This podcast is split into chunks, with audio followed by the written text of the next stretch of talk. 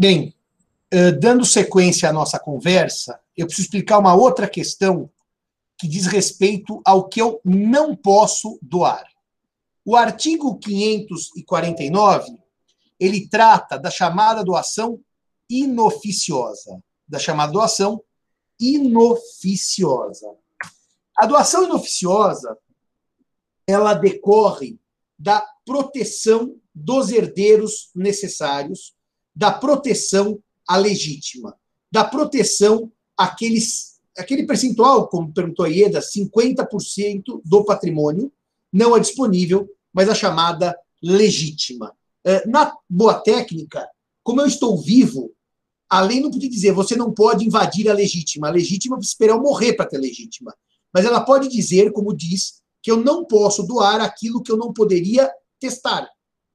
No fundo, essa locução, que eu não posso exceder aquilo que eu poderia dispor em testamento, numa linguagem mais clara, eu não posso invadir a legítima.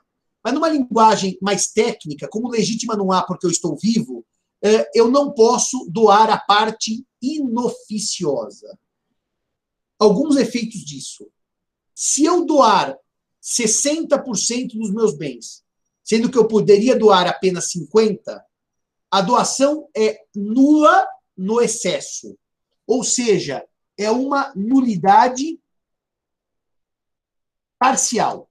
Não é uma nulidade total. É uma nulidade parcial. Não é uma nulidade total.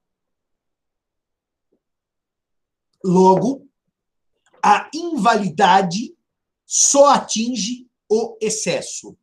Utile per inutile non viciato. Eu conservo a parte que não é a da legítima. Eu conservo existente, válida e eficaz a doação, descontando-se o excesso, extirpando-se o excesso. O excesso não pode ser doado. E com a invalidade, ele voltará ao patrimônio do doador. Simão, você tem uma só casa? Sim. Tem dois filhos? Sim. Doa a casa integralmente para um? Sim. Invadiu a legítima? Sim. A doação é nula? Nula quanto a 50% porque os outros 50 eu poderia doar. A nulidade está só no excesso.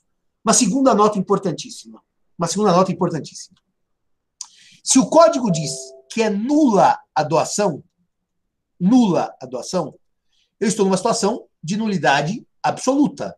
E se eu estou numa situação de nulidade absoluta, nós teremos aqui para aplicar as regras do artigo 169 do Código Civil.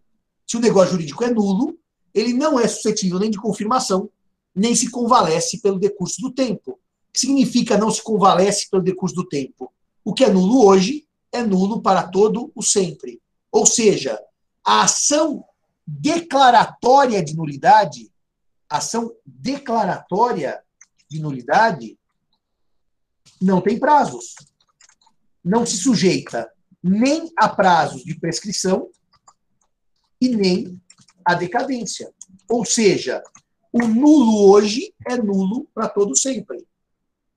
Isso é o que eu estou lendo do artigo 169 do Código Civil, lido conjuntamente com o artigo 549. 549. Há um problema aqui.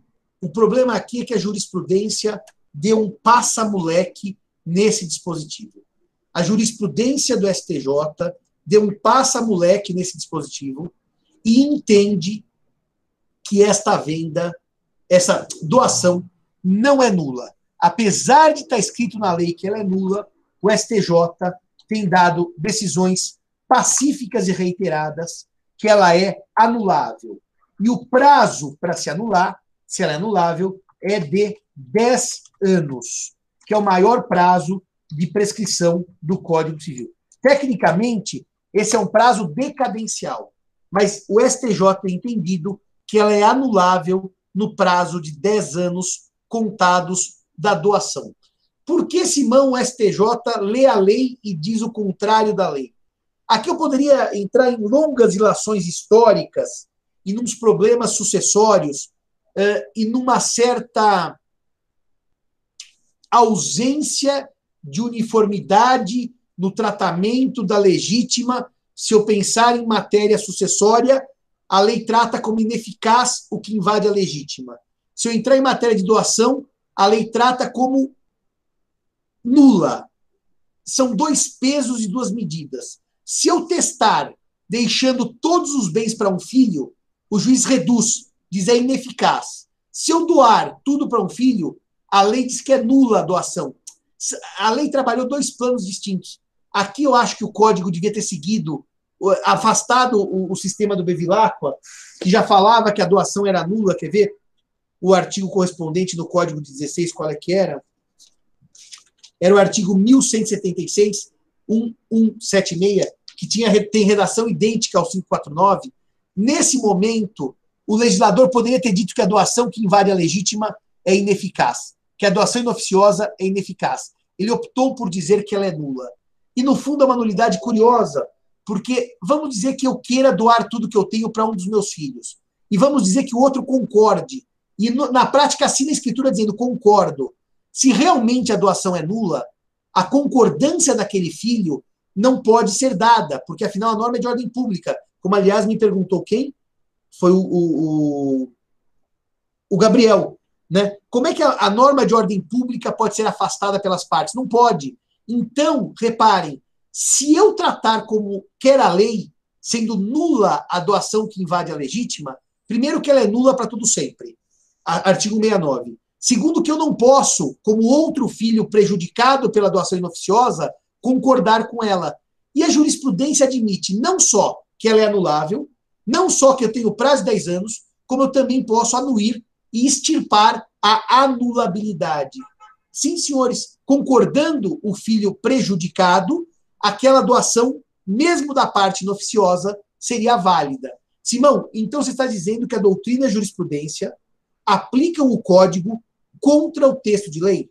Eu estou dizendo que a doutrina e a jurisprudência aplicam o código contra o texto de lei e tratam a doação inoficiosa como anulável e sujeita a sua anulação a um prazo decadencial de 10 anos contados da própria doação e admitem confirmação da doação inoficiosa, mesmo sendo ela anulável, ou mesmo sendo ela por lei nula, porque admitem que ela seja, na realidade, anulável. Então, o, o, prazo não seria de dois anos, interpretando o artigo 179, perguntou Gabriel. É verdade, Gabriel, porque o artigo 179 ele fala que quando não houver prazo, o prazo é de dois anos. É a regra geral da decadência. Você tem toda a razão no que está dizendo. Ó, artigo 179. O problema é que, como a lei não determina que o ato é anulável, e sim que o ato é nulo, o que faz o STJ? Aplica o maior prazo decadencial do sistema, é, prescricional do sistema, que é de 10 anos. Marcelo, vê se o STJ voltou, pelo menos com a jurisprudência, vê se você consegue entrar lá, para depois a gente projetar um julgado desses dos 10 anos. Basta você pôr assim, viu, Marcelo? Doação inoficiosa, anulação, prazo, que vai aparecer esse prazo, que era de 20 anos no Código Antigo, que era o prazo do Código de 16, artigo 177, e que hoje o STJ aplica como 10 anos, que é o maior prazo. Mas eu concordo, Gabriel, que se for dar uma uniformidade ao sistema, se for para jogar fora o texto da lei, se for para ler o nulo como anulável, como faz o STJ, é melhor que o fizesse no prazo de dois anos, que seria o prazo geral de decadência, já que a lei não traz prazo inferior. O senhor foi absolutamente preciso e cirúrgico na sua observação. Meus parabéns. Próxima modalidade de doação. Doação inoficiosa. A próxima modalidade de doação é a doação chamada doação do cônjuge adúltero. A doação do cônjuge adúltero ao seu cúmplice é tratada no artigo 550 do Código Civil. É tão constrangedor esse dispositivo e é tão constrangedor essa matéria que falar de doação do cônjuge adúltero ao seu cúmplice em 2020, até poderia pôr 2021, porque nós estamos em novembro, daqui a pouco o ano da peste passa, e eu espero sinceramente que a peste vá embora de uma vez por todas. Mas, Simão, adúltero ao seu cúmplice, isso tem uma carinha de direito penal? Tem uma carinha de direito penal, porque, pasmem os senhores, até o ano de 2006, 2006 havia no Código Penal o crime de adultério. Havia no Código Penal o crime de adultério. E, portanto, se alguém traísse o marido ou a mulher com outra pessoa, haveria sim uma condenação pelo crime de adultério.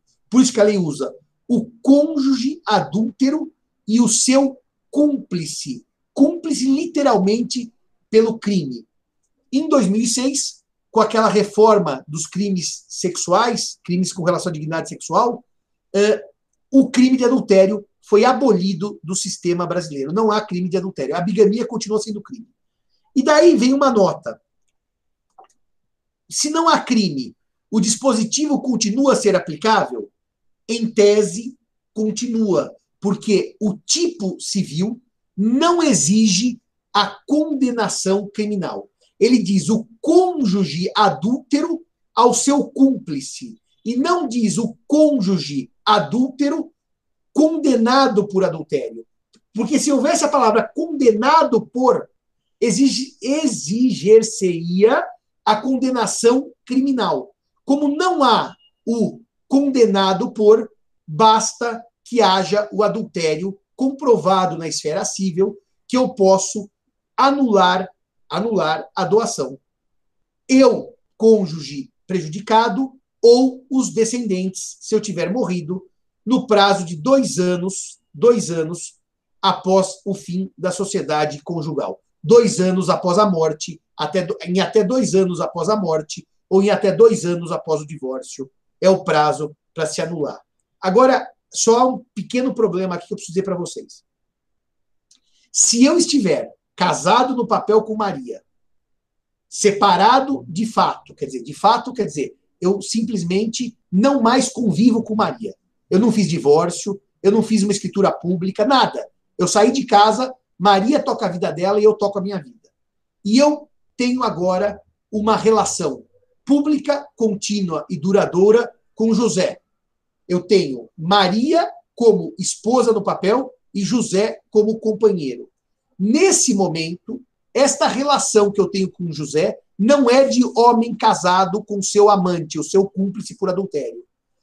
A jurisprudência brasileira entende que quando eu me separo de fato, quando acaba a comunhão fática de vidas, eu tenho então uma união estável. Artigo 1723 do Código Civil.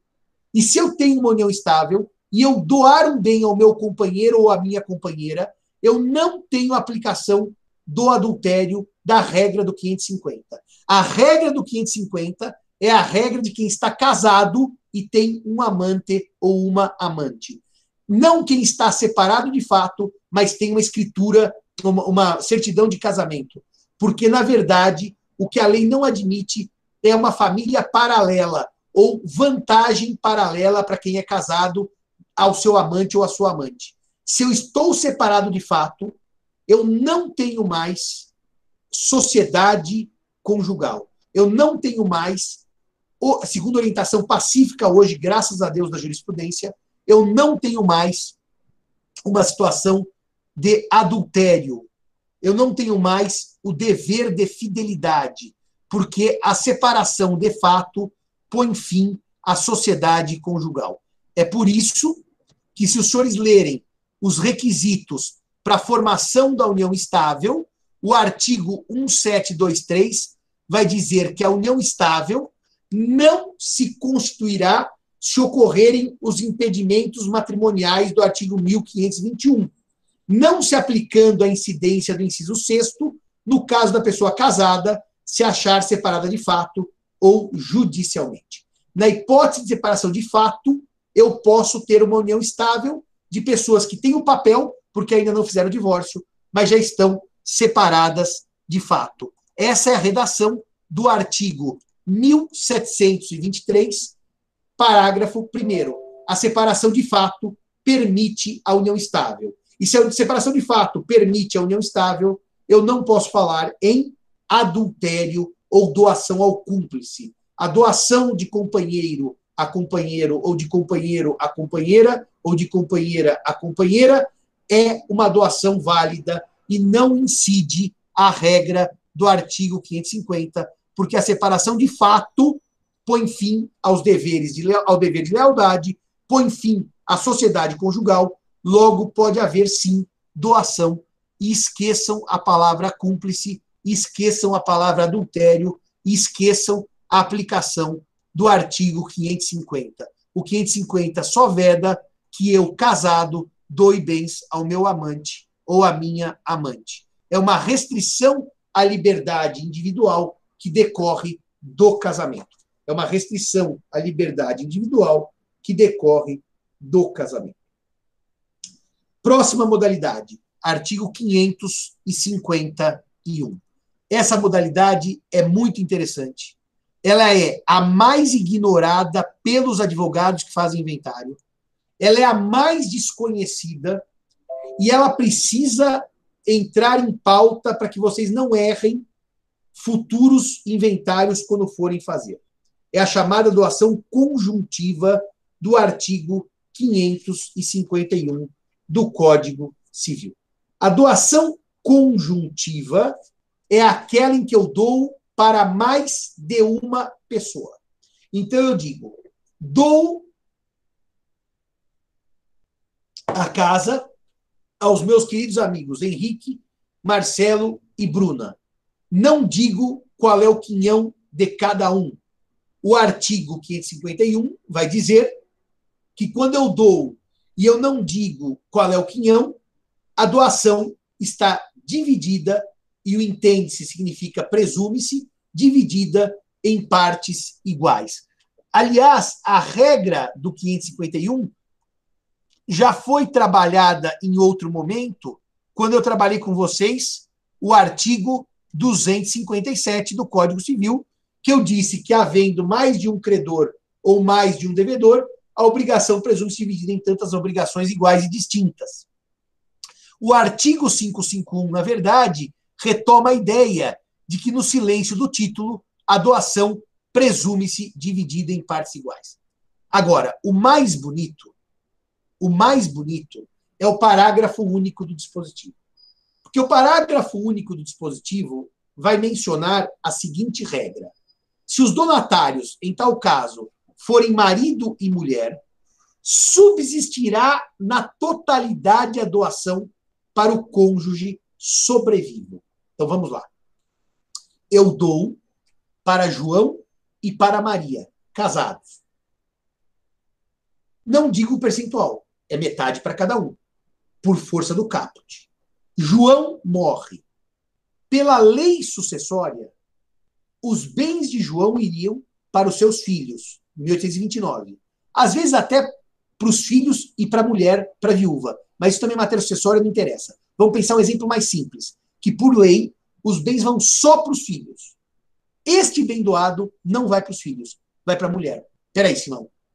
Você foge da regra sucessória e aplica a regra da doação? Sim, porque o parágrafo único do 551 diz que se os donatários, em tal caso, forem marido e mulher, subsistirá na totalidade a doação para o cônjuge sobrevivo. É uma segunda regra, olha que bonitinho, de sucessão esdrúxula. Sucessão que não segue a vocação hereditária. Então vamos lá. Eu faço uma doação para João e para Maria casados. João morre.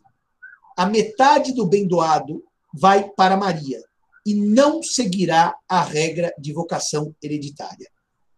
Muitos advogados, não sabendo a regra do 551, parágrafo único, pegam essa metade que Maria ganhou e que João ganhou, e a parte do morto João vai para os filhos de João. Errado a, a parte do morto João acresce a parte da sua esposa Maria. Reparem que o momento da doação é que vai dizer se essa regra se aplica. Se quando eu dou, João já é casado com Maria, eu aplico o parágrafo único do 551.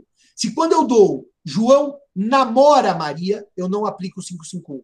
Se quando eu dou, João já se divorciou de Maria, é ex-cônjuge, eu também não aplico o 551. Eu aplico o 551 para as pessoas que estão casadas. Agora, olha aqui, duas perguntinhas bonitinhas para eu concluir a aula de hoje. A primeira pergunta bonitinha é: Simão, se você doa para João casado com Maria, mas quando da morte, da morte, eles já estiverem separados, separados, então vamos lá. Eu dou para João casado com Maria. Metade para João, metade para Maria. Passam-se os anos, esse casal se divorcia. E daí João morre. Vai ter aplicação do artigo 551 nessa hipótese? Diga, digam para mim vocês. Eu dou para duas pessoas casadas, mas quando um dos donatários morre, já não é mais casado com o outro. Pergunto para vocês: eu vou aplicar a regra da sucessão esdrúxula do 551 parágrafo único ou a sucessão vai seguir a ordem normal nessa hipótese? Escrevam aí no chat o que vocês pensam. Se eu doei para duas pessoas casadas, elas se divorciam e quando um deles morre, eles já estão divorciados. Eu aplico esse acréscimo ou não e eu vou seguir a regra geral da sucessão. Digam para mim, por favor. A Ieda diz que não aplica, o Gabriel acha que não, a Gabriela Gebrim diz que não. Alguém mais quer contribuir? A Gabriela Pereira pergunta: aplica? Bruna, já que você está com sono hoje e acordou meio sonolenta, diga aí para mim aplica ou não aplica se for no momento da morte já for, houver divórcio? Eu acredito que não se aplica, professor. Por quê?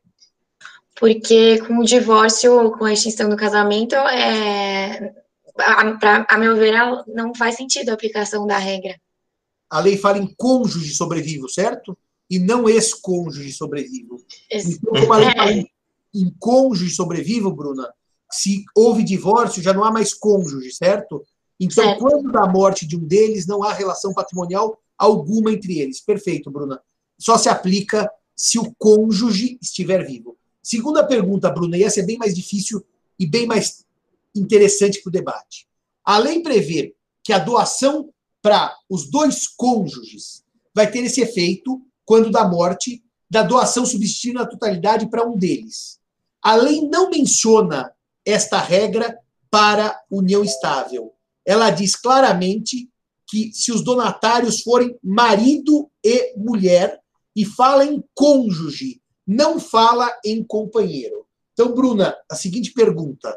Eu dou para a Bruna, que está em união estável com Bruno, vamos supor. E dou para ambos na medida de 50% para cada um.